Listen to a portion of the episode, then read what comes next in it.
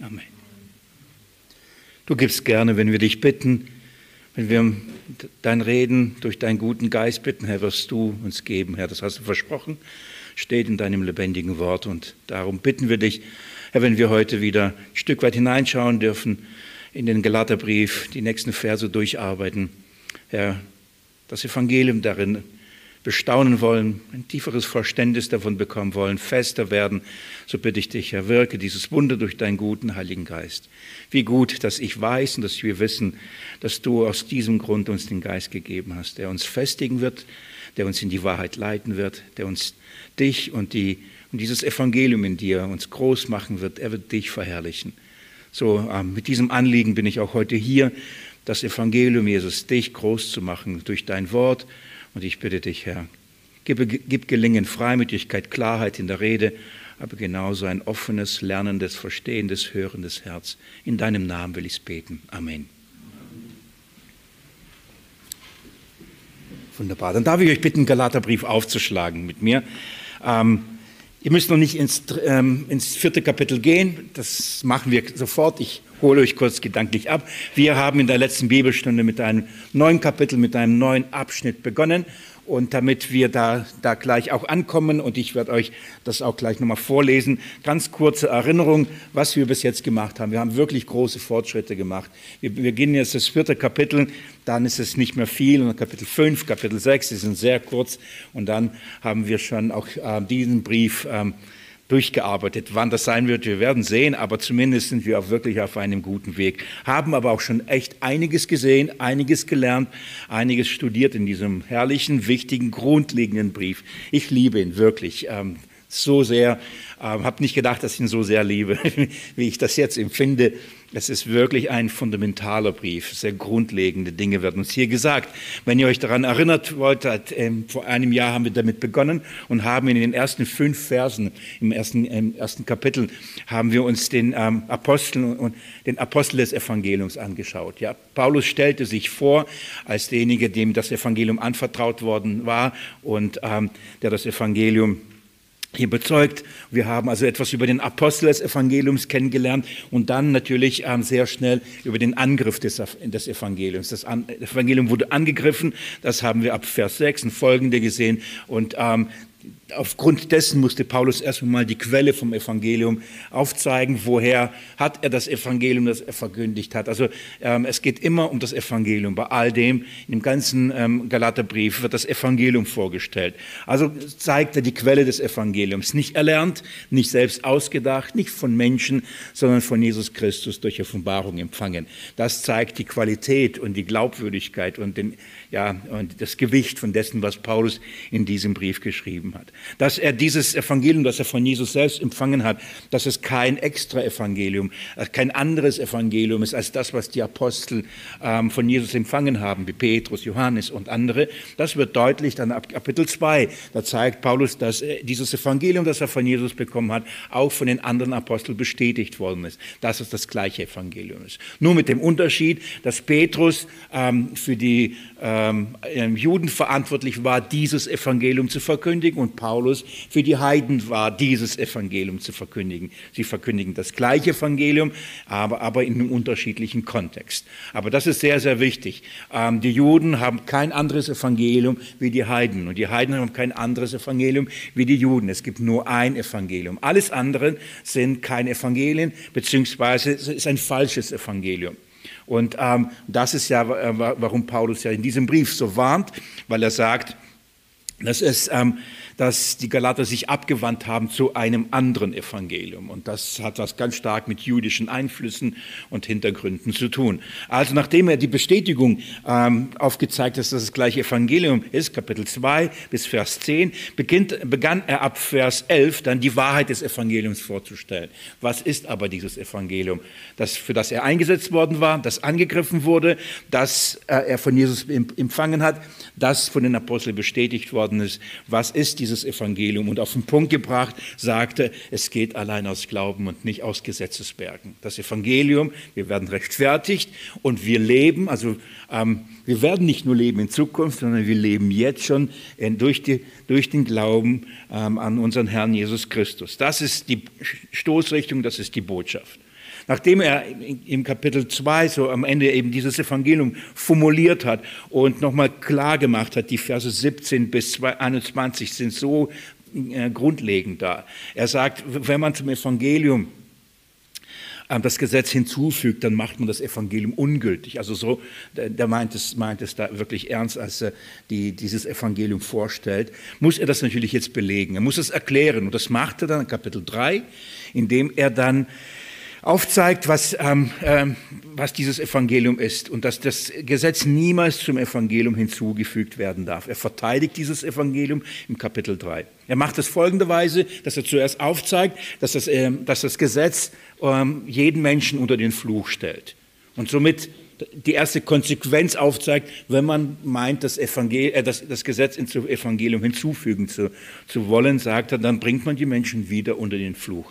Das ist keine gute Sache.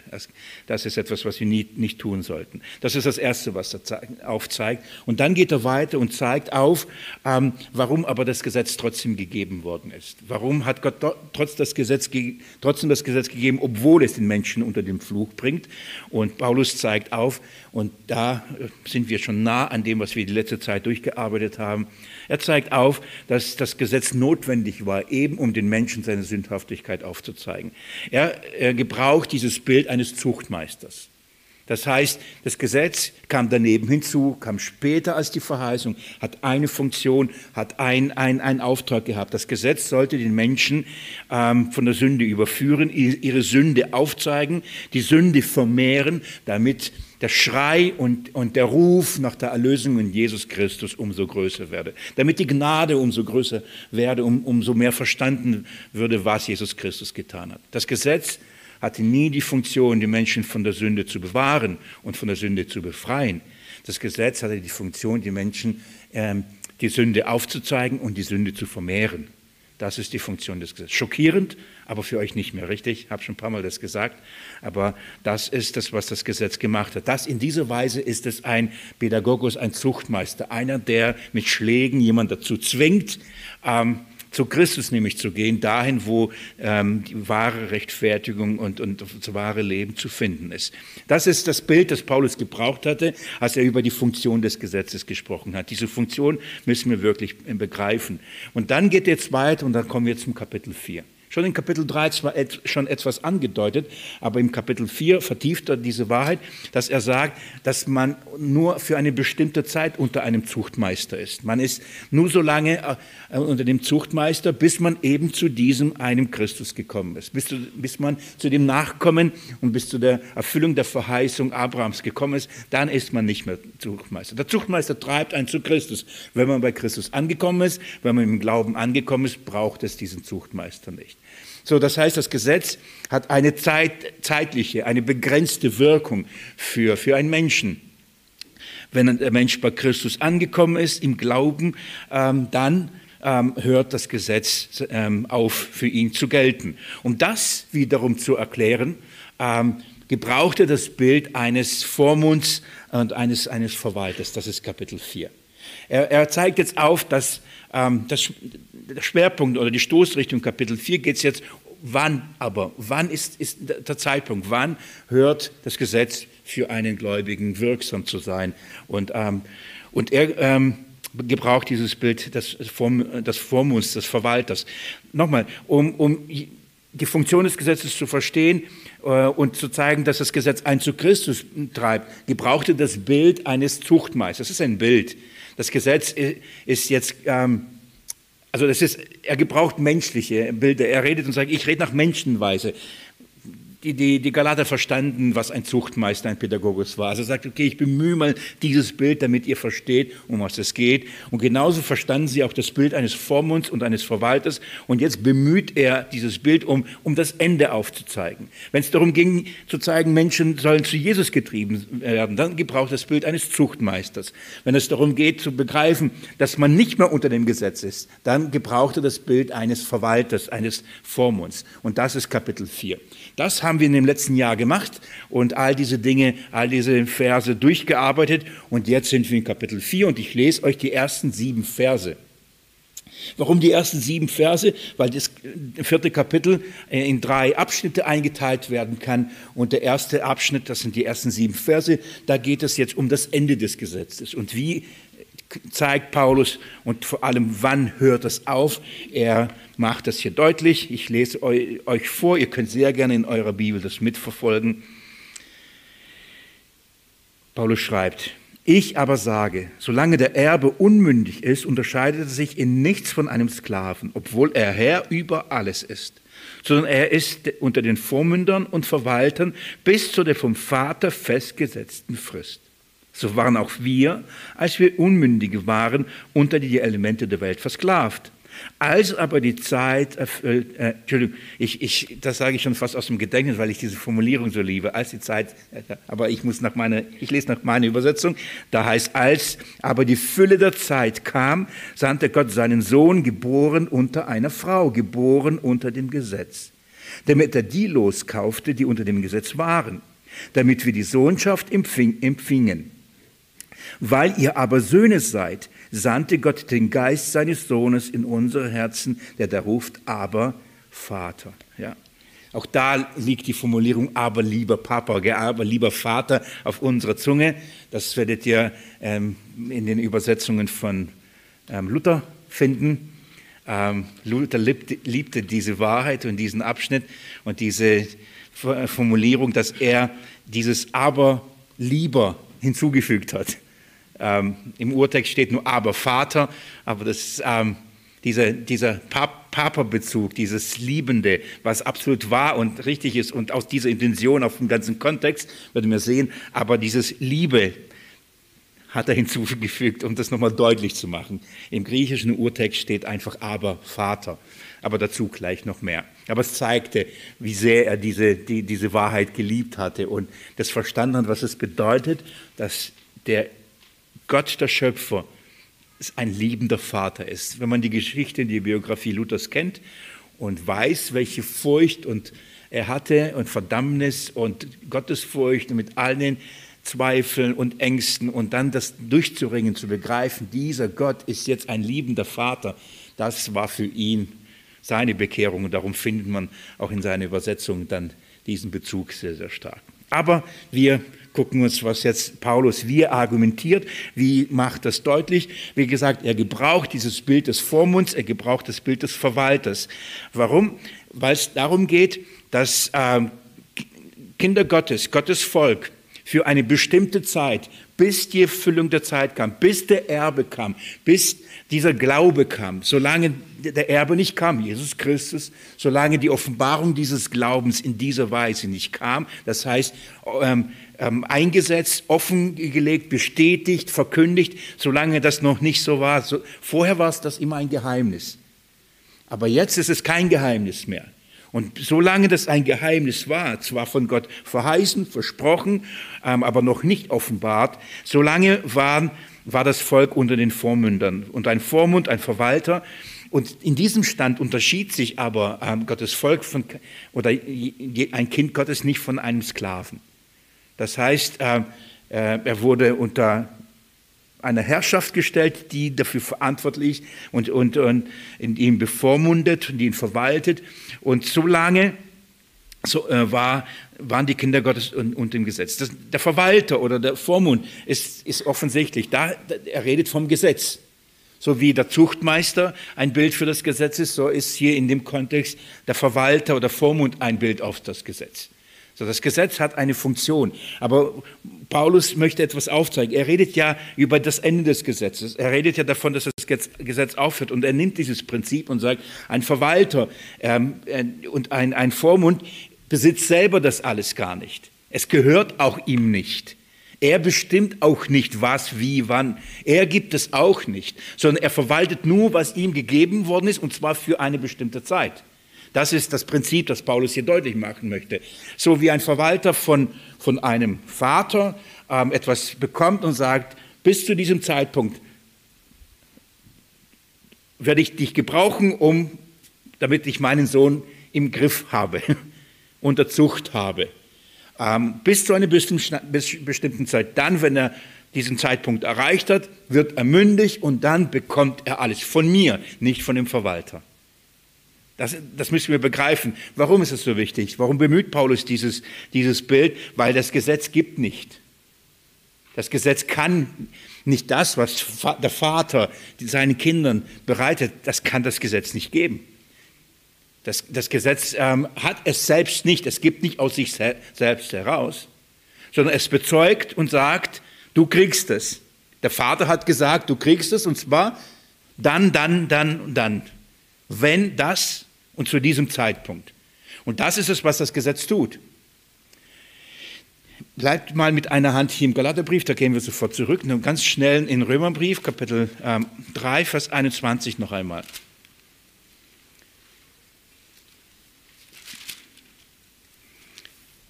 Lest mit mir nochmal. Da heißt es, jetzt aber ist ohne Gesetz Gottes Gerechtigkeit offenbart worden, bezeugt durchs Gesetz und die Propheten. Das ist das, was das Gesetz sagt. Die, es schenkt nicht die Gerechtigkeit, es schenkt nicht das Leben, aber es bezeugt. Das heißt, wenn wir das alte Le äh, das Gesetz lesen oder wenn jemand unter dem Gesetz ist, der wird, in, wenn er in, unter dem Gesetz richtig ähm, gelehrt ist, wird er begreifen, was er vom Vater erben wird. Und zwar auch auf welchen Weg er, er erben wird. Und das Erste, was das Gesetz dem Unmündigen beibringt, ist, du bist ein Sünder. So, ein Kind muss das lernen. Ähm, er beherrscht zwar die Sünde, aber er weiß nicht, dass er Sünde ist. So, so weise man auch damit ähm, umgehen muss und auch in der Erziehung, aber so wichtig ist es, dass die Kinder wissen, die sind keine Heiligen. Sie sind Sünder, sie brauchen Erlösung in Christus Jesus. Ähm, das ist die Funktion, der, der Vormund macht das. Also das Gesetz hat diese Aufgabe, nicht die Gerechtigkeit zu schenken, aber von der Gerechtigkeit, die der Vater gibt, Zeugnis zu geben. In dieser Weise verstehen wir den Vormund. Aber jetzt, und da, darum geht es, schaut mal, ähm, Paulus gebraucht dieses Bild des Vormunds und dann sagt er, Vers 3, da waren wir schon letztes Mal und da steige ich wieder jetzt ein, da heißt es, so waren auch wir, als wir Unmündige waren, unter den Elementen der Welt versklavt. Und da habe ich euch ähm, schon etwas gesagt dazu. Ähm, er vergleicht also, oder er vergleicht dieses Bild und sagt, so waren wir auch. So wie es bei den Vormund und so wie es bei den Verwaltern ist und ähm, vom Stand eines Unmündigen, sagt er, so waren wir auch Unmündige und unter den Elementen der Welt versklavt. Und jetzt ist die spannende Frage, äh, nicht nur, was meint er unter die Elementen der Welt versklavt, sondern warum sagt er das so?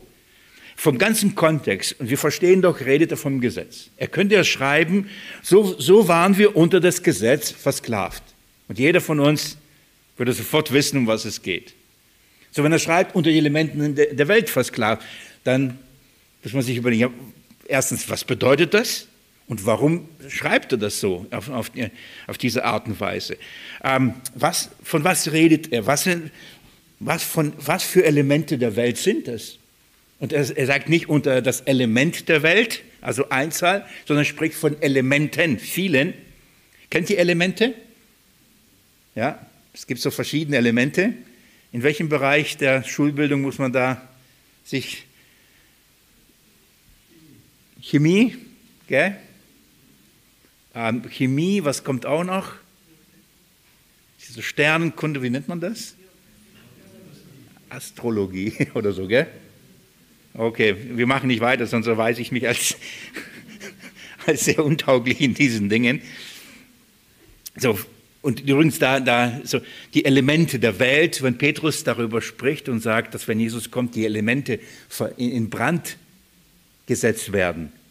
So, so spricht er von Sternen, die, die, die äh, sich auflösen, die verbrennen werden. Ja? Ja, so, also redet er hier, dass wir versklavt waren unter die Sterne? So, oder von, von, was, von was ist hier die Rede? Ich möchte euch kurz erstmal zeigen, erstmal vom Kontext daran erinnern, das habe ich letztes Mal auch schon gesagt, deswegen nur kurze Erinnerung. Ähm, der Galaterbrief gibt uns schon mal einen guten Hinweis, und nicht nur einen Hinweis, eigentlich die Lösung, aber ich möchte das nochmal erklären und, und bestätigen, ähm, was, von welchen Elementen hier die Rede ist. Und das finden wir nochmal in Vers 9 und 10. Im gleichen Abschnitt nur ein bisschen weiterlesen, wird deutlich, was Paulus, von welchen Elementen er redet. Vers 9 lese ich euch nochmal. Jetzt aber habt ihr Gott erkannt, vielmehr seid ihr von Gott erkannt worden. Wie wendet ihr euch wieder zu den schwachen und armseligen Elementen zurück? Das ist das gleiche Wort hier. Also, wie, so wendet ihr euch wieder zu den schwachen und armseligen Elementen zurück. Und ähm, nochmal vom ganzen Kontinent Galaterbrief, er sagt, bitte nicht zurück zum Gesetz. Also spricht er und redet er von Elementen und er bezeichnet diese armselig und schwach. Und er, er sagt, nicht zurückwenden und dann benennt er sie und nimmt, nimmt ein paar von diesen Elementen. Das sind Aspekte, ich, ich erkläre es gleich nochmal. Da heißt Vers 10, ihr beobachtet Tage und Monate und bestimmte Zeiten und Jahre. Ich fürchte um euch. So, in dem Fall nimmt er ein paar Beispiele, was so ein Element der Welt sein kann und redet von dem Einhalten von bestimmten Festzeiten. Einheit von bestimmten Tagen, zum Beispiel Sabbat oder Neumond oder ähm, Jubeljahr oder, oder, oder, oder. Bestimmte Feste, die Gott gegeben hat, zum Beispiel im Gesetz. Und ein Jude sagt, daran müssen wir uns halten. Das ist, ähm, und er sagt, wieso wendet ihr euch wieder zu diesen Elementen? Zu diesen, und jetzt merken zu diesen Bestandteilen, was ein Element auch sein, sein kann, oder anders übersetzt, ein Bestandteil. Um das ein bisschen zu präzisieren, geht mit dem Kolosserbrief. Sehr spannend. Da bekommen wir eine weitere Bestätigung, von was er eigentlich die Rede ist. Und ich denke, dass, dass es richtig gut ist, wenn wir auch das hier nochmal uns anschauen. Da wird das uns bestätigen, den Umgang mit dem Gesetz. Schaut mal in Kapitel 2. Ich bin mir sicher, würden wir diesen Brief studieren, würden wir ihn genauso lieben spricht Paulus über Christus und über das Geheimnis des Christus. Er redet von diesem Geheimnis, die Hoffnung der Herrlichkeit, dieses Geheimnis, das wir haben in ihm und er, und er in uns. Ein, ein, ein herrlicher Abschnitt, dass alle Weisheit Gottes und alles, was also Gott tut und ist und macht, ähm, alles in Christus mündet und in Christus zu, nur in Christus zu verstehen und nur ähm, in Christus offenbart wird. Und dann in Kapitel 2, Vers 8, schaut mal, was er dann schreibt. Vers 8. Seht zu, dass niemand euch einfangen durch Philosophie und leeren Betrug nach den Überlieferungen der Menschen, nach den Elementen der Welt. Jetzt tauchen sie hier auch auf. Er warnt die, ähm, die Kolosser und sagt, passt auf, dass euch niemand verführt, ähnlich wie bei den Galatern. Und worauf soll man aufpassen? Er sagt, dass euch niemand einfange, ähnlich wie bei den Galatern. Er sagt, in dem Sinne bezaubert, sagt er. Man, man, hat euch bezaubert. Hier hat man euch eingefangen. Oder hier hat man nicht, aber hier warnt er von diesen, von diesen listigen ähm, Angriffen und er sagt, man darf euch nicht einfangen durch Philosophie, das heißt durch philosophische Gedankengebäude, die, ähm, die die Welt erklären, die den Menschen erklären, die Rettung erklären und, und das alles integriert werden in das Evangelium. Sagt, passt auf, wenn diese Dinge Einfluss bekommen und in die Gemeinde hineinkommen, in die Lehre des Christus mit hineingebracht werden. Dann sagt er über ähm, und ähm, Betrug, also durch die Philosophie und leeren Betrug nach den Überlieferungen der Menschen. So, das ist, was, was, was die Menschen lehren. Und dann sagt er nach Elementen der Welt. Und dann kommt etwas Wichtiges. Und nicht Christusgemäß. Das müssen wir uns merken. Elementen der Welt bedeutet nicht Christusgemäß. Das geht, also Philosophie, Lehre bedruckter Menschen, Elementen der Welt steht im Gegensatz zu Christus. Es ist nicht Christusgemäß, nicht dem gemäß, was Gott in Christus getan und ähm, offenbart hat.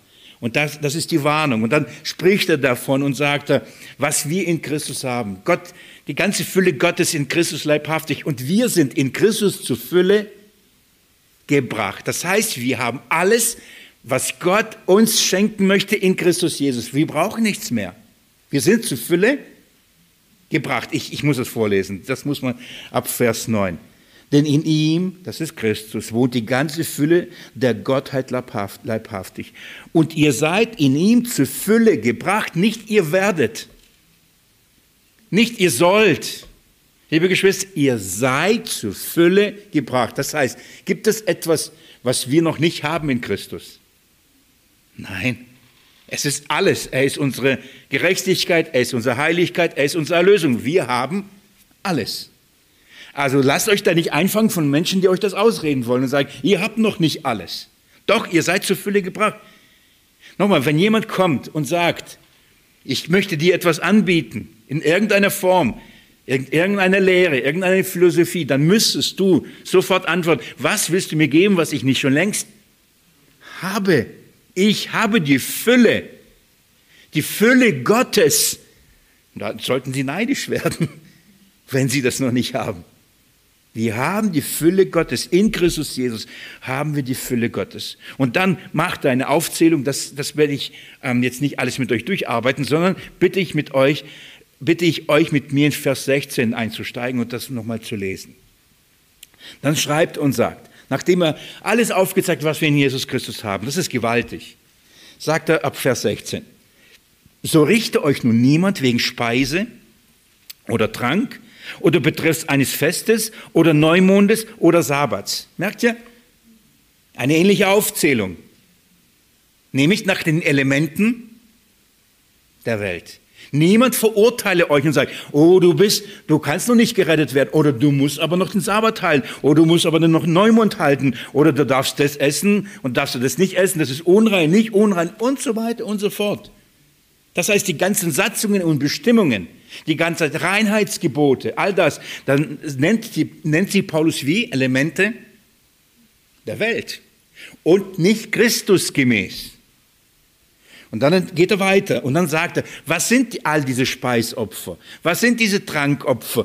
Oder was sind diese Neumonde? Was sind diese Sabbate? Was waren sie alles? Oder was, welche Bedeutung haben sie? Ich liebe diesen Vers, viele Jahre nicht verstanden aber Gott sei Dank offenbart bekommen. Schaut mal Vers 17.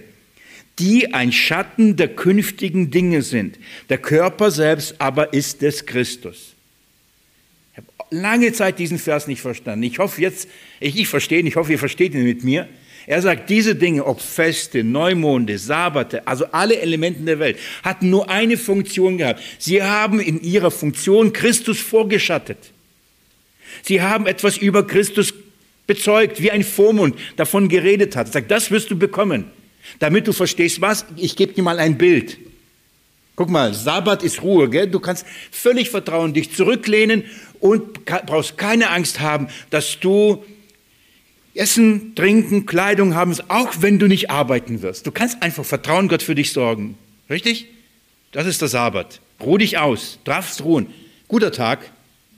Eigentlich gut, oder? Man, man denkt, oh, schon wieder Sabbat. Also von der Intention eigentlich echt herrlich, gell? Da ist eine Verheißung. Du, du darfst ausruhen und ich werde alle für dich sorgen. Das ist ja mega. Aber der Mensch sagt, ja, aber nein, aber wenn ich aber die Scheune da nicht hier und wenn ich das nicht einsammeln oder wenn ich das nicht gieße oder wenn ich das nicht pflanze oder wenn ich das nicht mache, dann wird meine Ernte kaputt gehen, mein, mein Ertrag und, und, und, und, und, und, und. Und darum macht man's weil man Gott nicht vertraut. Dass er sagt, okay, deine Ernte bleibt aber trotzdem. Und das, der Ertrag wird trotzdem gut und ich schicke Regen und du brauchst deine Kiesgarne erstmal nicht. Gott sagt, vertrau mir, ich sorge für dich. So, das ist ein Element der Welt. Das heißt, das, das hat was mit irdischen Dingen zu tun, das hat was mit, mit Dingen dieser Welt zu tun. Aber das alles geschah aus einem Grund, aus einem Ziel, damit wir verstehen, was wir in Christus Jesus haben. Nämlich, dass er für uns alles ist. Und er sagt, du darfst ruhen. Brauchst keine Sorge haben um dein Leben. Vertrau mir, ich geb's dir. Du musst nicht sagen, aber wenn ich das nicht tue, wenn ich das tue oder wenn ich das, dann würde ich aber kein Leben haben. Jesus sagt, vertrau mir. Ich gebe dir meine Ruhe. Ich sorge für dein Heil. Ich sorge für dein Leben. Du musst es nicht tun. Das ist der wahre Schabbat. Das ist die wahre Ruhe. Und, und deswegen kommt, sagt Jesus, kommt her zu mir, ihr mühligen, mühseligen und beladen, und ich, ich werde euch Ruhe schenken. Die wahre Ruhe werde ich euch schenken. Also, und das, das heißt, Jesus ist der wahre Schabbat und er, der irdische Schabbat, ist nur ein Schatten, ein Bild. Aber der, der wahre Sabbat ist gekommen und die Menschen bleiben bei Schatten und Bildern und sagen, das müssen wir machen, das müssen wir machen. Sonst sind wir nicht, sonst wird kein Gott wohlgefallen, sonst sind wir nicht gesegnet, sonst, sonst, sonst, sonst, sonst. Und das ist, was Paulus deutlich macht. Dieses, das ist ein Element, ein Element von vielen, das nur einen Zweck hatte, in dieser Welt dich auf das Kommen des Messias vorzubereiten, dir das Evangelium aufleuchten zu leisten. Denn der Körper ist das Eigentliche und das ist, und alles andere wirft einen Schatten. Bei mir ist ja hier, weil wir mehrere Lampen haben, habe ich viele Schatten. Ähm, ich hoffe keinen Dachschatten. So, wirft einen Schatten und es geht um den Körper, es geht nie um den Schatten. Und meistens so wirft der Schatten voraus und dann weiß man, der Schatten kommt, also kommt der eigentliche auch irgendwann mal. Und ähm, so, das ist, was Paulus sagt. Versteht ihr den Vers? Ein herrlicher Vers. Er sagt, diese Dinge wie Speise, Trank und, und Fest und Neumond und Sabbat, alles ist ein Schatten der künftigen Dinge. Das heißt, des, des neuen Lebens in Christus Jesus, des zukünftigen Reiches. Und sagt, der Körper selbst aber ist der Christus. Und darum warnt er wieder. Vers 18, schaut mal. Um den Kampfpreis soll euch niemand bringen, der seinen eigenen Willen tut in scheinbarer Demut. Also, niemand soll euch um das eigentlich berauben, was ihr in Christus Jesus habt. Das ist da, auch wenn es so demütig und so verleugnend und so, so fromm ausschaut. Und er geht sogar weiter, der darauf eingeht, was er ähm, in der Anbetung von Engeln und was er von Visionen gesehen hat. Das heißt zusätzliche Offenbarungsquellen als das, was über Christus verkündigt worden war. Und Vers 19 sagt, und nicht festhält das Haupt. Was ist das Haupt? Wer ist das Haupt? Das ist der Punkt. Wir sprachen sonntags über unseren Kampf der Gemeinde. Bewahren. Das ist unser Auftrag. Ähm, wir sollen das bewahren, das ein für alle Mann überlieferte Glaubensgut in Christus Jesus, müssen wir bewahren. Was bedeutet? Festhalten an Christus, am Haupt. Vom Haupt übrigens geht alles aus. Er lenkt, er steuert, er äh, fügt zusammen, aber hier und nicht festhält. Wenn, wenn, wenn etwas zum Evangelium hinzugetan wird, ob philosophisches Gedankengut, ob irgendeine Lehre der Menschen, ob irgendein Element der Welt, aber und nicht Christusgemäß, nicht, dass es Christus auf Christus ausgerichtet und, und ihn verherrlicht ähm, und eben nicht festhält an Christus, dann müssen wir sofort reagieren. Wir dürfen diese Dinge nicht nachgehen. Ähm, sofort einen Filter einschalten und löschen und sagen, ich beschäftige mich damit nicht. Und jetzt kommt Vers 20 wenn ihr mit Christus den Elementen der Welt gestorben seid, was unterwerft ihr euch Satzungen, als lebt ihr noch in der Welt? Das ist eine so wichtige und auch eine sehr ähm, aufschlussreiche ähm, Bibelstelle, die uns das erklärt, was im Galaterbrief ähm, Paulus meint, wenn er von den Elementen der Welt spricht, unter die man versklavt ist. Er spricht also von, von Dingen, die das Gesetz fordert, von bestimmten Bestandteilen des Gesetzes, die bestimmte Haltung, bestimmte Reinheitsgebote, bestimmte Lebensweisen fordert, das Gesetz. Das, ist, das Gesetz ist ja eins, aber es gibt doch viele, viele Bestandteile in diesem Gesetz, oder? Und das nennt Paulus Elemente. Was noch, warum noch genau, werde ich auch gleich noch mal ein bisschen präzisieren. Aber er sagt, wir sind diesen Dingen, diesen Elementen, was sind wir mit Christus? Gestorben. Darüber sprach ich immer wieder und sage es immer betont, wir sind dem Gesetz gestorben und somit sind wir jedem Element des Gesetzes gestorben. Na, an diesem Element sind wir nicht gestorben, das gilt noch, aber diesem Element sind wir gestorben. Diesen Bestandteil des Gesetzes ist immer noch Gültigkeit, aber dieser Bestand des Gesetzes ist nicht mehr gültig. Das wird gemacht. Aber wir sind allen Bestandteilen dieses Gesetzes, allen Elementen aufgedröselt in verschiedene Satzungen, Gebote, sind wir allen, wir sind diesen Dingen gestorben.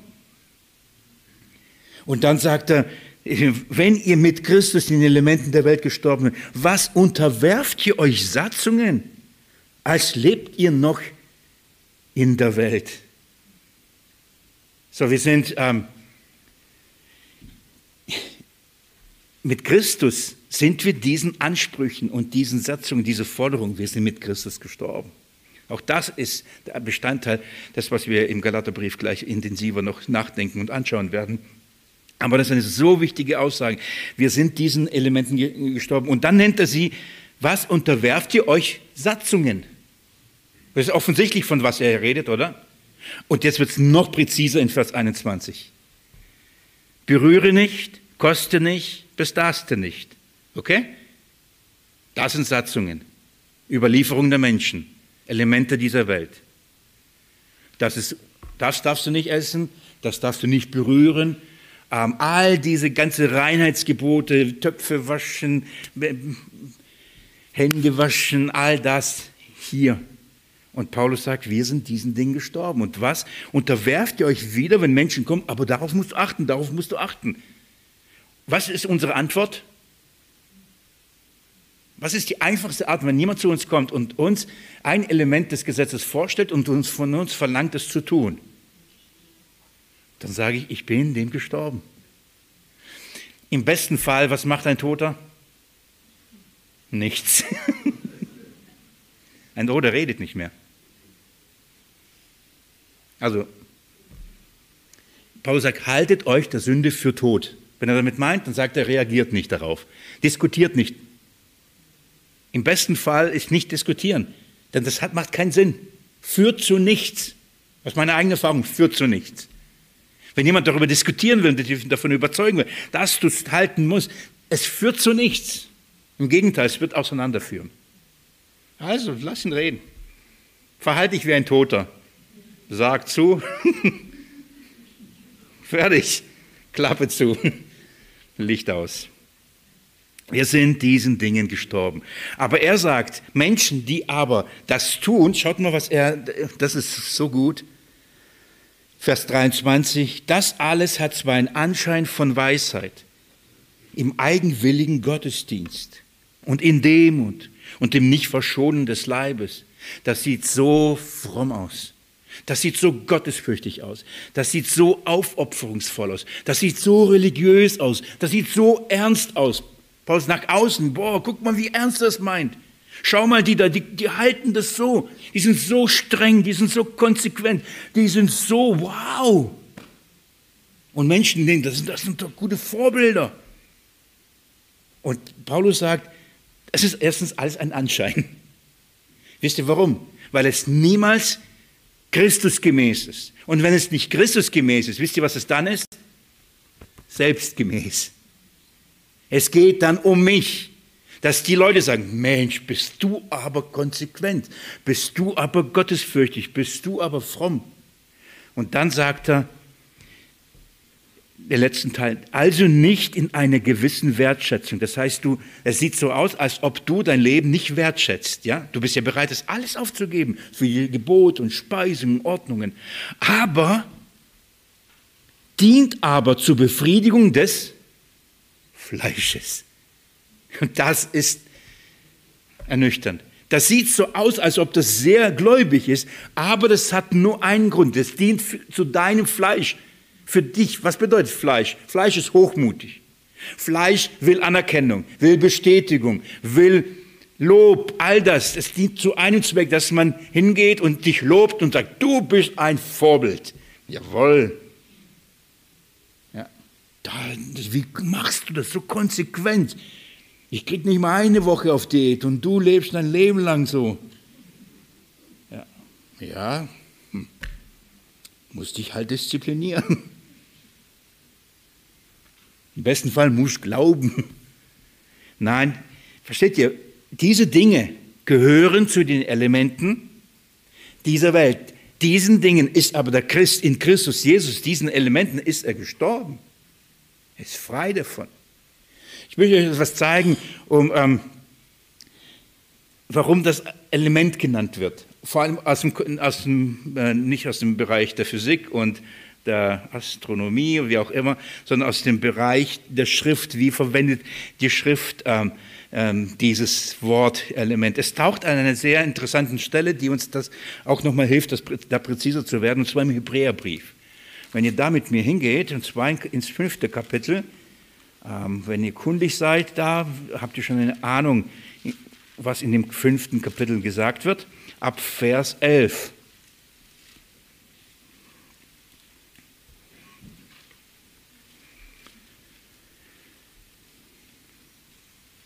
Ab Vers 11 heißt Kapitel 5, ja, Hebräerbrief. Darüber haben wir euch noch viel zu sagen. Über was? Ich sag schon mal, und wir müssen, wir werden auch im Laufe der Auslegung Galaterbrief auch zu diesen Abschnitten nochmal zurückkommen. Er spricht von Jesus Christus, dass er nach einer neuen Ordnung ist. Nicht mehr nach der Ordnung des Alten Testaments, der Ordnung ähm, Levis, Mose, Levi, des Gesetzes, mosaischen Gesetzes, sondern nach der Ordnung, wer weiß, Melchisedek. Es ist eine komplett neue Ordnung. Die eine Ordnung, Mose, Levi und damit alles, was damit verbunden war, ist eine Ordnung in dieser Welt, für diese Welt. Aber dann kommt jemand, er, er setzt eine neue Ordnung ein und die ist nicht von dieser Welt. Und Jesus kommt und macht diese Ordnung, diesen Kosmos.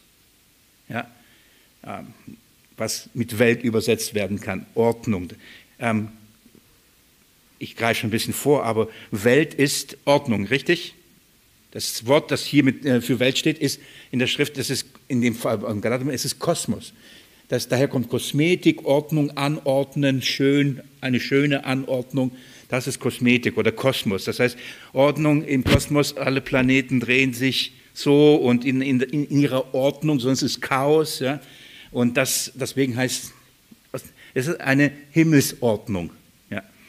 So, das heißt, es gibt eine irdische Ordnung, eine irdische Anordnung, einen irdischen Ablauf von Dingen, die dann immer dementsprechend in ihrer Bahn laufen. Und es gibt eine himmlische Ordnung. Auch da sind Dinge angeordnet und die laufen nach himmlischen Prinzipien. Es gibt irdische Prinzipien, irdische Elemente, irdische Abläufe und es gibt himmlische Elemente, himmlische Prinzipien, himmlische äh, Abläufe. Und Jesus Christus ist gekommen, um diese neue Ordnung einzuführen und ist ein Priester nach dieser Ordnung, nach der Ordnung Melchisedeks, nicht nach der Ordnung Mose und nicht nach der Ordnung Levis. Und das entfaltet der Hebräerbriefschreiber. Und dann kommt er hin und sagt, Kapitel 5, Vers 11, Darüber haben wir noch viel zu sagen, wirklich. Ich, er hat tausendmal mehr zu sagen, ich hätte auch jetzt noch viel mehr zu sagen, aber darüber haben wir noch viel zu sagen. Es würde, wäre toll, das nochmal anzuschauen. Aber er sagt, und das lässt sich schwer darlegen, weil ihr im Hören träge geworden seid. Er sagt, ich würde gern euch darüber noch viel mehr erzählen, aber mir scheint so, ihr versteht es nicht. Warum? Was haben die, äh, die, die, die Hebräer getan in dem Fall? Die sind zurück, wohin? Zum Gesetz. Die haben nicht begriffen, dass diese Elemente ähm, ein Bild und Schatten auf Christus ist. Darum spricht er im Hebräerbrief von der gleichen Thematik, oder? Er redet von den Schatten und Bildern. Dass das Gesetz, der Tempel, die Opfer, alles ein Schattenbild auf Christus ist. Die gleiche Thematik. Die alle Gemeinden haben das gleiche Problem gehabt. Die haben Christus aus dem Blick verloren und dass er die Genügsamkeit und die Erfüllung von all diesen Dingen ist. Und er sagt, ich würde gerne mit euch darüber reden, aber ihr, ihr, ihr seid zu träge, ihr versteht das nicht. Vers 12. Denn während ihr der Zeit nach ähm, Lehrer sein solltet, habt ihr wieder nötig, dass man euch lehre, was die Anfangsgründe der Aussprüche Gottes sind. Also er sagt, man muss eigentlich mit euch wieder bei dem Anfang beginnen. Rom würde sagen, bei den Glaubensgrundlagen, die, mit dem Lukas zusammen. Ja. Wir müssen wieder die Grundlagen legen. Dieses Wort, was hier steht, Anfangsgründe im Hebräischen, ist das griechische gleiche Wort, was im, Hebrä äh, im Galaterbrief, im Kolosserbrief Elemente steht. Was, was der Hebräerschreiber jetzt übersetzt, sagt Anfangsgrund, das ist das gleiche Wort Element oder Elemente. Was sagt er? Wir müssen mit euch wieder die elementare Dinge wieder lehren. Wir müssen mit euch wieder die Grundlagen widerlegen. Das heißt, ein Element ist ein Bestandteil von etwas Ganzem und Elemente sind, gehören zu etwas Grundlegendes, zu etwas Fundamentales, kann man sagen. Es ist ein, ein, ein Bestandteil von bestimmten Grundlagen. Und zwar, er sagt, wir müssen mit euch wieder die elementare Dinge, die grundlegenden Dinge der Aussprüche Gottes lehren. Was meint er damit? Wir müssen anfangen wieder im Alten Testament. Was hat Gott am Anfang denn alles gesagt? Wir müssen über, über grundlegende Dinge. Wie lesen wir das Alte Testament? Wie verstehen wir das Gesetz? Wie verstehen wir die Abrahams Verheißung? Wie verstehen wir all diese Dinge? Müssen wir wieder bei dem ABC unseres Glaubens beginnen? Das ist für mich die schönste Zusammenfassung von dem, dem Wort Element. Das ABC. Kennt ihr das? Sagt man wieder, jetzt müssen wir wieder beim ABC anfangen, oder? Wenn wir das sagen, oder das ist das ABC der Punkt, Punkt, Punkt. Was wäre jetzt ein gutes Beispiel? Das ABC der Predigt, der Gemeindearbeit, des Kochens. Das heißt, wenn wir sagen, das ist das ABC des Kochens, dann weiß ich, mit dem Messer schneide ich und mit der Gabel steche ich auf. Das sind grundlegende Dinge, die man wissen sollte. Das ist ein Element. Elementare Dinge heißen aus, aus, aus diesem Grund. Fundamental, also grundlegende Dinge. Paulus spricht, die Schrift spricht darüber. Und wenn sie sagt, äh, Element der Welt, dann nennt sie, das sind grundlegende Dinge, die diese Welt betreffend sind. Grundlegende Dinge, die, die die Abläufe in dieser Welt kennzeichnen, fest ausmachen. Die grundlegenden Dinge, die zu dieser Welt gehören. Wisst ihr, was zu dieser Welt gehört? Grundlegendes? Der Mensch ist ein Sünder. Er ist verdorben durch und durch. Das ist das ABC der Anthropologie, der Lehre des Menschen. Es ist grundlegend, dass der Mensch weiß, ich bin ein Sünder. Und es ist grundlegend, dass er versteht, dass durch die ganzen Satzungen und Gebote er von dieser Sünde überführt wird. Das sind Basics. Und diese Dinge gehören zu dieser Welt. Das ist, warum die, Schrift das so gebraucht. Und darum sagt Paulus, äh, ja, vielleicht ist auch Paulus, ich, wir wissen es nicht, bald werden wir es wissen, wer den Hebräerbrief geschrieben hat. Aber er schreibt genauso und sagt, ich würde gerne mit euch weitergehen und, und, über tiefgehende Dinge nachdenken und schreiben und euch das erklären. Aber wir müssen wieder das Überzeh unseres Glaubens reden. Was sind die Anfangsgrundlagen? Um was geht's? Und ich möchte es euch nicht alle wieder vorlesen, was, er für, was für ihn die Glaubensgrundlagen sind. Da schlag es schon bei manchen die in Ohren und das, das streitet sich die Christenheit, wo der Hebräerbriefschreiber sagt, das sind fundamentale Dinge, die sollten wirklich klar sein. Nur als Beispiel, ich, ich, ich nenne nur eins, Kapitel 6, Vers 1. Deshalb wollen wir das Wort von Anfang des Christus lassen und uns der vollen Reife zuwenden. Das Wort von Anfang des Christus lassen. Wie hat das Ganze begonnen mit Christus? Das ist, das ist das ABC. Aber wir müssen wieder zurück. Wer ist Jesus? Warum ist er in diese Welt gekommen? Wie ist er in diese Welt gekommen? Für wen ist er in diese Welt gekommen? Basics. Sagt, wir müssen aber nochmal darüber reden. Eigentlich sollten wir es lassen. Aber wir müssen, wenn Gott will, werden wir es auch wieder tun. Und dann geht er hin und sagt, und nicht wieder ein Grundlegen von Buße, von toten Werken. Nur als Beispiel. Wir fangen an wieder wo? Sündenerkenntnis. Sündenverständnis. Sollen wir wieder anfangen, dass wir sagen, erkenne, du bist ein Sünder. Das hat mit dem Anfang des Christus zu tun. Warum ist Jesus überhaupt in die Welt gekommen? Niemand kann sich selbst rechtfertigen, niemand kann sich selbst erlösen. Jesus musste Mensch werden und, und, und. Glaubensgrundlagen. Ich hoffe, ihr habt euch der, jetzt nicht verloren bei der ganzen Argumentation, aber hier müssen wir verstehen, wenn Paulus also davon redet, im Galaterbrief, sofort wieder zurück, Galater 4, und wenn er sagt, so waren auch wir, denn, in Vers 3, so waren auch wir, als wir die Unmündige waren, unter die Elemente der Welt versklavt. Das heißt, wir waren unter die Grundlagen der Aussprüche Gottes, unter die elementaren Prinzipien dieser Welt. Wir waren unter sie versklavt. Was bedeutet das? Wir waren Sünder und waren unter dem Gesetz, das uns permanent von der Sünde überführte und schuldig sprach. Das ist wirklich fundamental. Damit beginnt die Bibel. Bei dem ersten ähm, Zwei Kapitel Schöpfung, drittes Kapitel Sündenfallen. Da geht's los. Das, ist, das sind die Anfangaussprüche Gottes. Da geht's los. Der Mensch ist ein Sünder und es wird verheißen, ein, Samen, ein Nachkomme der Frau wird kommen, eine Frau, und in der Schlange den Kopf zu malen. Elementar, grundlegend, das ABC unseres Glaubens. So, wir waren unter das Gesetz und damit unter diese verschiedenen Elemente, die verschiedenen Aspekte des Gesetzes, mit allen Satzungen, Ordnungen, Bestimmungen. Wir waren darunter versklavt. Aber er sagt, wir waren, wir sind es nicht mehr. In Christus sind wir gestorben, diesen Dingen. Wann? Wann sind wir gestorben? Könnt ihr soweit mir folgen? Ja, warum er hier von Elementen spricht? Zu einem, weil es nicht nur, nur einfach, er nicht nur das Gesetz als eines darstellen möchte, sagen, wir sind im Gesetz gestorben, sondern er, er möchte darauf eingehen, weil es verschiedene Aspekte gibt, verschiedene elementare Dinge des Gesetzes gibt. Und das Zweite, er nennt es Elemente der Welt, und das ist wichtig, weil diese Dinge, liebe Geschwister, zu dieser Welt gehören. Ist es uns bewusst, das Gesetz ist irdisch. Wenn ich das sage, dann meine ich, was meine ich damit? Es ist für diese Ordnung, Weltordnung gegeben. Warum wurde das Gesetz gegeben? Wegen der Sünde, oder?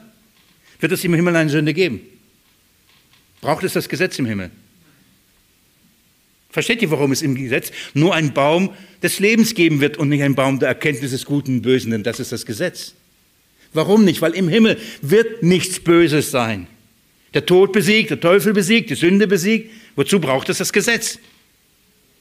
Deswegen Himmel und Erde werden vergehen und das Gesetz bleibt wie lange? Ewigkeit? Bis alles erfüllt ist. Das Gesetz bleibt, weil bis alles erfüllt ist, bis Christus kommt und alles neu macht, dann braucht es das Gesetz nicht mehr. Warum? Denn das Gesetz ist für diesen Kosmos, für diese Schöpfung, für diese Weltordnung gegeben. Diese Elemente, die Aussprüche Gottes, sind für diese Ordnung gegeben, weil diese Ordnung sündig ist, verdorben ist und Erlösung braucht. Ein Zuchtmeister braucht, ein Vormund braucht. Bis zu dem Zeitpunkt, bis zu dem Zeitpunkt, den Gott bestimmt hat. Ich möchte euch ähm, ganz kurz bitten, nochmal in den Hebräerbrief zu gehen.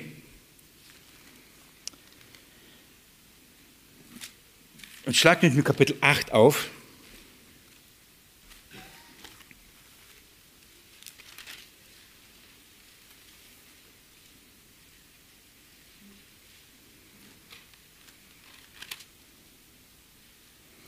Bis dahin ich, schreibt er weiterhin ähm, über diese Ordnung Melchisedeks.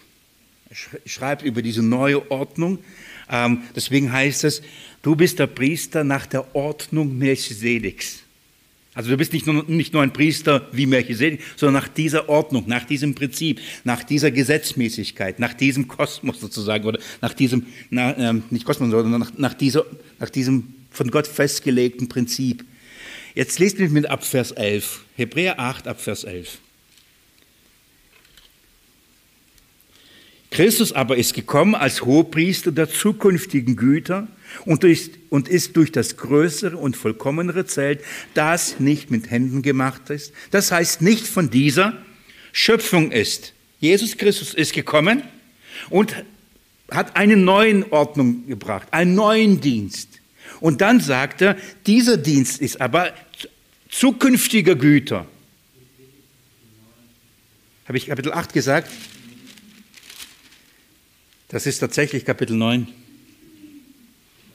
Ja. Ihr habt aber schon, schon da mitgelesen und dachte, was sagt denn Kapitel 8, Vers 11? Gell? Da wir wissen, wir haben die gleiche Bibel, war das berechtigte Frage. Kapitel 9, Vers 11. Naja, habe ich falsch aufgeschrieben. Kapitel 9, Vers 11. Ich lese noch einmal. Christus aber ist gekommen als der Hohepriester der zukünftigen Güter, das heißt einer zukünftigen Ordnung.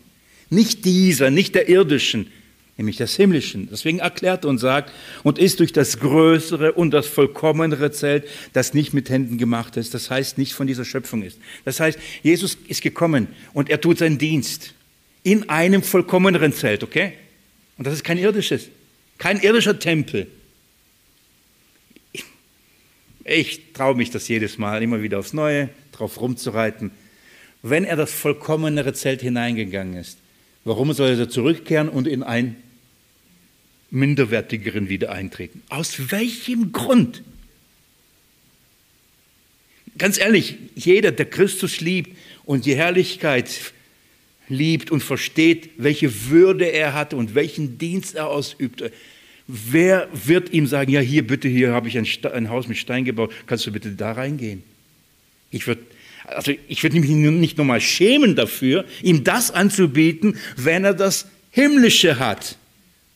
Er wird nicht kommen noch einmal in Niedrigkeit. Das hat er einmal getan. Er kam in Niedrigkeit und äh, würde mit Mensch und lebte in diesen, dieser Welt. Das macht er nicht noch einmal. Er kommt in Herrlichkeit. Und dann wird er nicht mit ein Haus mit Steinen in sich hineinsetzen und regieren. Was für eine Vorstellung, was für ein Verständnis. Das ist nicht Christusgemäß. Das ist nach den Elementen der Welt. Das ist nach philosophischen Gedankengut und Lehren Betrug der Menschen. Das ist nicht Christusgemäß. Das verherrlicht unseren Jesus nicht. So sehr das auch behauptet wird, tut es nicht. Er ist, nämlich, er hat schon sich gesetzt in dem wahren Tempel, Vers 12. Und nicht mit Blut von Böcken und Kälbern, sondern mit seinem eigenen Blut. Ein für allemal in das Heiligtum hineingegangen und hat uns eine ewige Erlösung erworben. Hier würde ich gerne in eure Herzen jetzt laut Halleluja hören, schreien, weil in mir brüllt das. Der Geist gibt Zeugnis. Ein für allemal eine ewige Erlösung. Keine zeitliche, keine begrenzte, keine auf Probe, eine ewige Erlösung. Das heißt, die Erlösung hört nie auf. Hat er schon gemacht. Warum? Besseres Blut als der Tiere. Warum dann nochmal wieder Tiere opfern? Warum? Unvorstellbar. Unvorstellbar. Er hat es schon getan.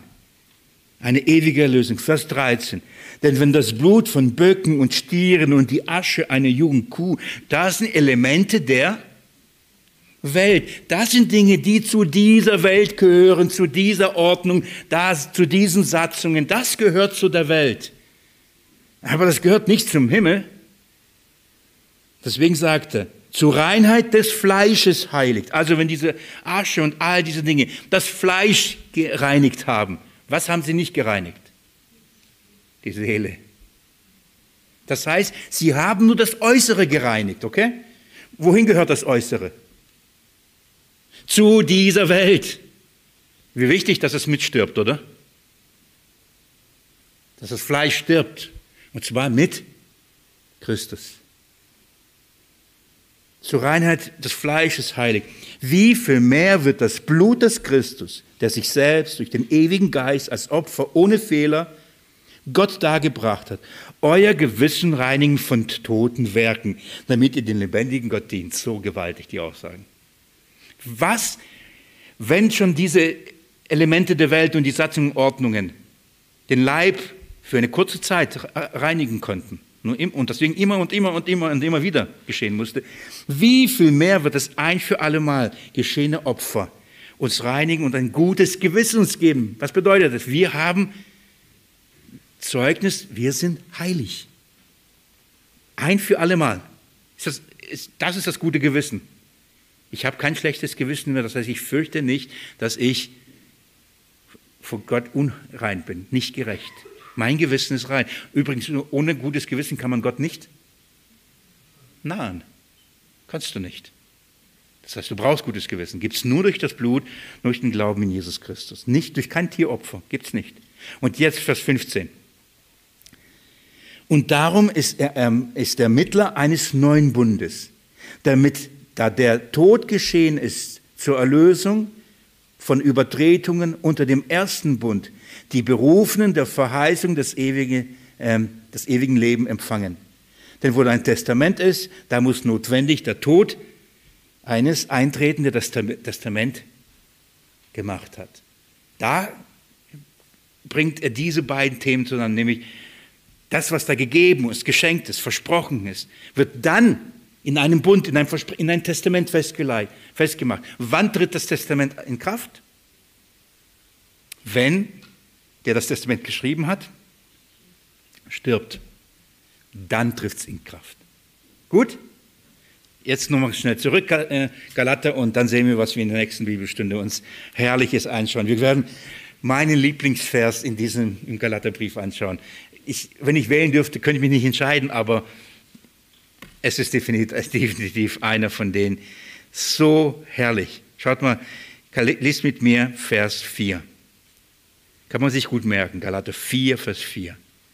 Als aber die Fülle der Zeit kam, sandte Gott seinen Sohn, geboren unter einer Frau, geboren unter dem Gesetz, damit er die loskaufte, die unter dem Gesetz waren. Warum wurde Gott Mensch? Warum kam der Sohn? Um die loszukaufen, die unter dem Gesetz sind. Wie hat er das getan? Durch seinen Tod. Er hat einen Preis bezahlt, oder?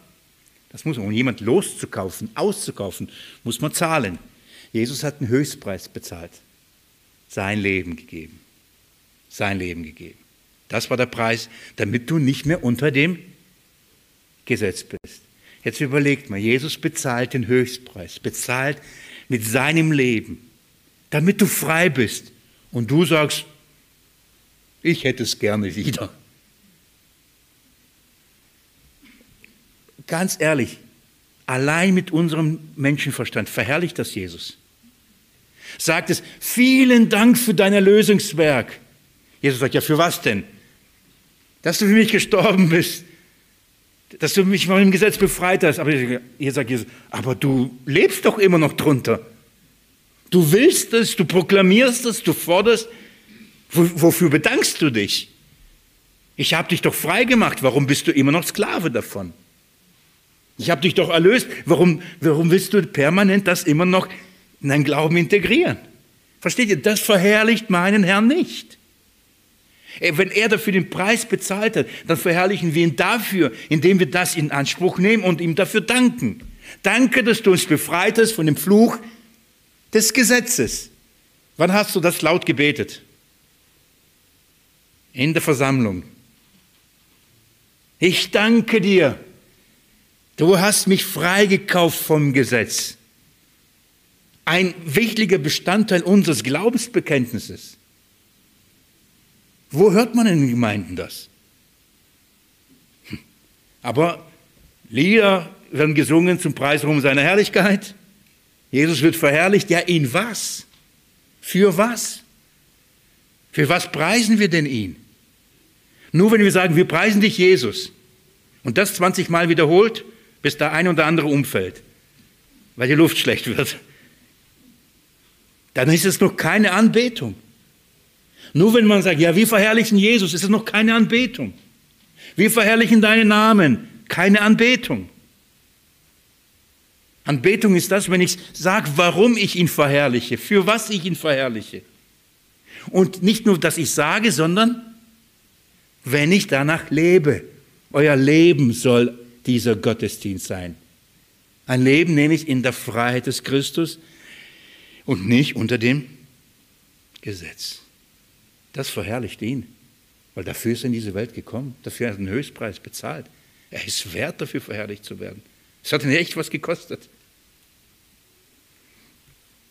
Paulus drückt das in diesem Vers 4 so gewaltig aus. Gut, er geht noch weiter. Ähm, aber es ist so, wenn ich jetzt so sage, dann will ich das nicht so, so abgehoben klingen. Äh, dieser Vers ist so voller Theologie. Da ist jedes Wort und jeder, jedes, jedes Wort ist so tief und so gewaltig mit Konsequenzen, was das bedeutet, wenn er sagt, als aber die Fülle der Zeit. Was bedeutet die Fülle der Zeit? Allein das ist ein, ein, ein Ausspruch über das, wann ist die Zeit voll? Welche Zeit? Wer hat es festgelegt, wann es voll ist? Was bedeutet die Fülle? Von was die Fülle? Welche Zeit? Es, als die Füllezeit kam, sandte Gott seinen Sohn. Nicht einfach, er wurde geboren, oder? Sandte. Sandte Gott. Wer, wer, wer hat wen geschickt? Hat Jesus gesagt, ich würde gern, darf ich einen Ausflug machen? Hier gibt es jemanden, der hier aktiv ist. Hier ist Gott aktiv und er sendet seinen Sohn. Es ist nicht nur, dass wir begreifen, wer hier aktiv ist, sondern wir begreifen, wer sendet den Sohn. Warum sendet er einen Sohn? Und nebenbei, wir, damit wir Söhne werden können. Darum muss ein Sohn kommen. Er sendet ihn. Das heißt, der Sohn war schon immer. Das ist Christologie. Theologie. Christus kam, Christus wurde nicht. Christus wurde nicht geboren und dann war er da. Christus kam. Er wurde gesandt, er kam. Und wie er kam, war heißt geboren von einer Frau. Eigentlich heißt es geworden von einer Frau. Hier heißt nicht äh, ähm, in dem Sinne von Geburt, sondern geworden eigentlich das griechische Wort. Er ist geworden. Wichtig, Christus ist geworden. Weil es ist, das ist keine normale Geburt gewesen in diesem Sinne. Da ist einfach ein Mensch geworden und das wurde halt zu Gott.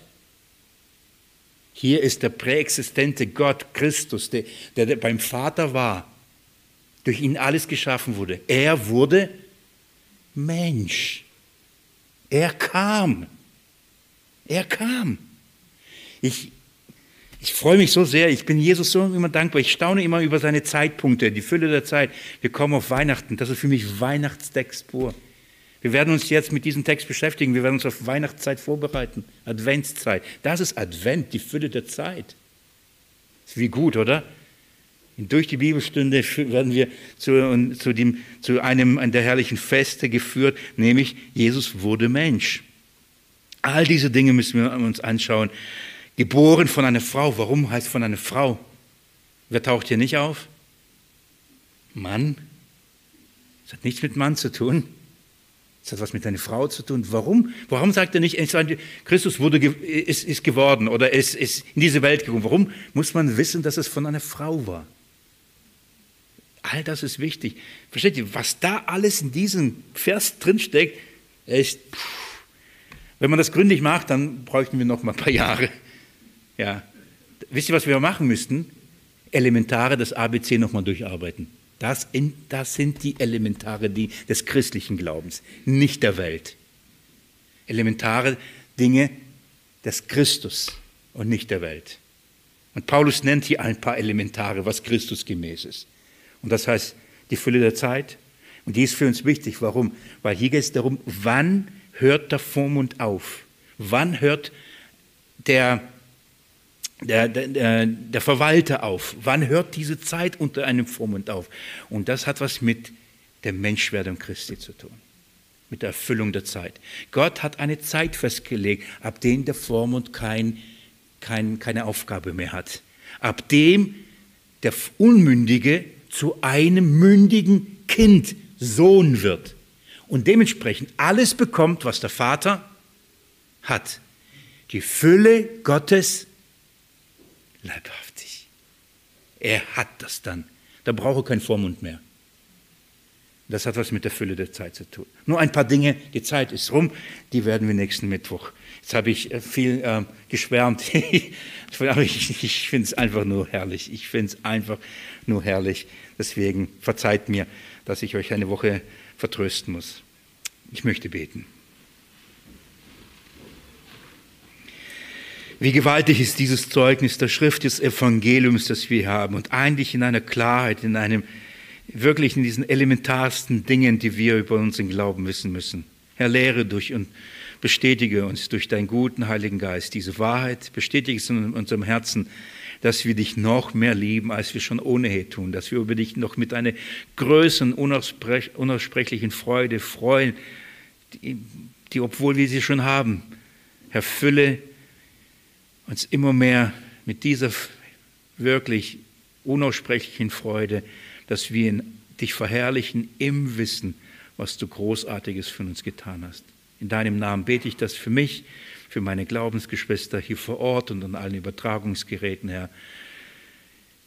Bitte wirke das durch deinen guten Geist in deinem Namen. Amen. Ihr Lieben, kommt gut nach Hause.